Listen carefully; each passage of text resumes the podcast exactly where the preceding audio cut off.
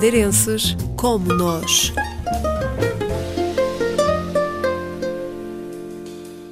No Brasil, há uma luso-descendente que recria os trajes típicos madeirenses. Ana Galvão tem 28 anos e nasceu no Rio de Janeiro. Viu na avó a grande inspiração. A minha profissão foi, acredito eu, né, que inconscientemente foi muito influenciada pelo trabalho da minha avó, que era bordadeira, e com quem eu vivi a minha vida toda, né?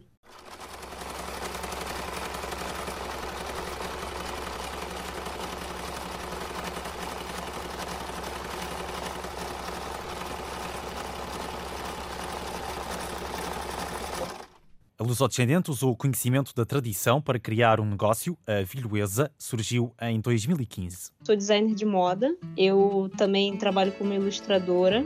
Então, é, todo todo meu trabalho roda em volta do folclore, né? Não só madeirense, mas continental e, e também as outras etnias que estão aqui no Brasil, né? Como a alemã, a polonesa, a ucraniana.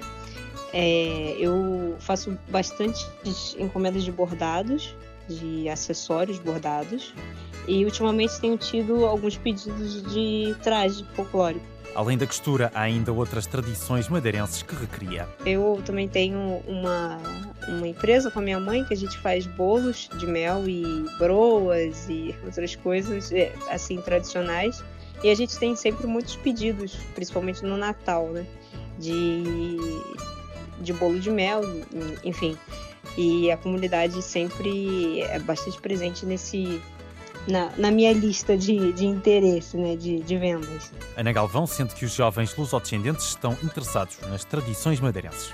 Sim, há muitas pessoas é, jovens ainda é, que estão dentro dos grupos folclóricos. Infelizmente, a gente não tem uma casa dele na Madeira no Rio de Janeiro, então a maior parte dos madeirenses que eu conheço estão inseridas em, inseridos em outras casas, né, representando outros, outras regiões de Portugal. A jovem empreendedora também conhece bem a Madeira. Já fui várias vezes, né, acho que umas 14 vezes, talvez, durante a minha vida toda, e eu amo, eu acho sei lá, é todo, todo, todos os anos eu descubro algo que eu, eu não sabia que existia. É engraçado, porque as pessoas acham que uma ilha é pequeno, que você vai, né, vai, em uma viagem vai conhecer tudo, mas não é bem assim.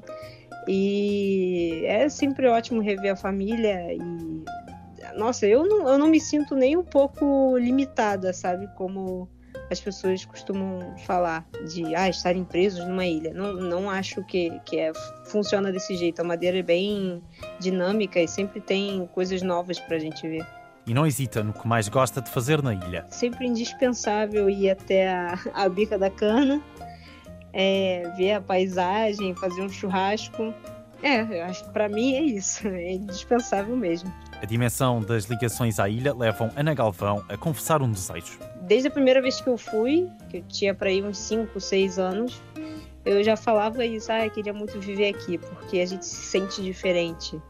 Não, não, sei explicar direito, sabe? É como é aquele sentimento de pertencimento, sabe?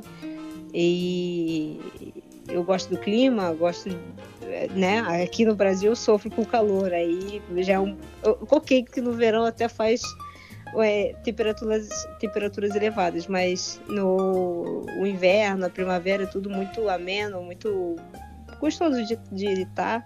Então com certeza eu me mudaria se eu tivesse possibilidade. Ana Galvão, jovem madeirense que recria as tradições no Rio de Janeiro.